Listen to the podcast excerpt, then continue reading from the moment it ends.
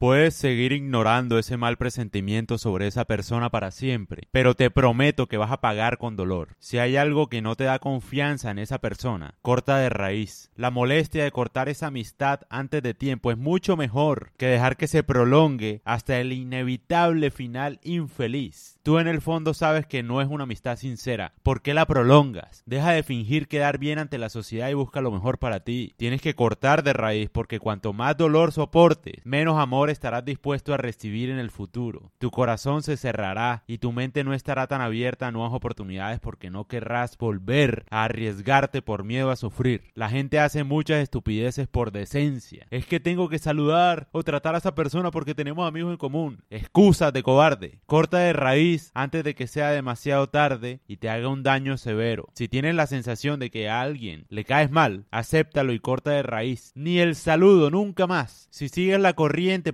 llevarte bien, te harán daño. Dios no tiene tiempo para cobardes. Te seguirá pasando hasta que aprendas. A mí sí me da rabia eso. O sea, si uno le cae mal a alguien y uno siente, es que uno sabe cuando le cae mal a alguien. Yo no sé por qué la gente disimula tanto. Si yo, por ejemplo, te caigo mal o o lo que sea, yo me voy a dar cuenta, obvio. Es más, y más yo, porque no sé, tengo una intuición, mejor dicho, casi nunca me falla, por ejemplo.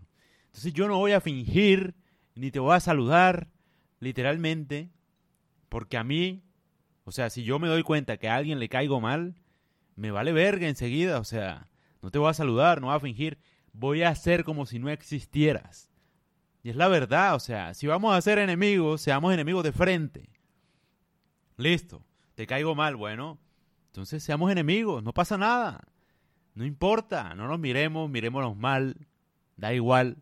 Pero es mejor que fingir, no, seamos amigos, ¿y qué vas a hacer hoy? ¿Y cuáles son tus planes? A mí no me importa la verdad, o sea, es la, es la verdad, yo no entiendo por qué la gente por decencia, y no porque qué van a decir tus amistades, qué van a decir, es que tenemos amigos en común, es que el, amigo de ella, la amiga de ella, la esposa de ella, es que tenemos conocidos, es que en el trabajo, vea, ¿cuál es la excusa? Es peor fingir.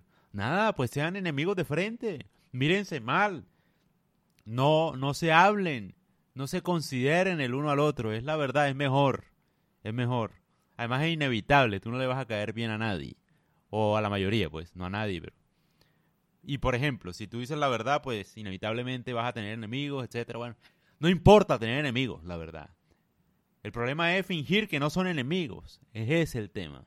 Y a eso es a lo que voy con este podcast. Hombre, si te cae mal, si le caes mal a alguien, lo que sea, no finjas nada, pues dale, demuéstrale que sí, que sabes que, te, que le caes mal.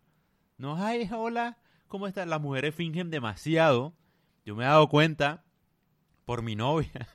de verdad que me he dado cuenta porque las viejas cómo se escriben, yo no lo podía creer. Yo vi el Instagram de ella, me mostró las historias, todas se las se comentan, bueno, hombres, pero más mujeres. Divina, eres hermosa, eres lo mejor, qué delicia, de plato, etcétera, etcétera. Y yo digo, Ey, a uno de más no le pasa eso, o sea, es muy raro eso, es muy efusivo.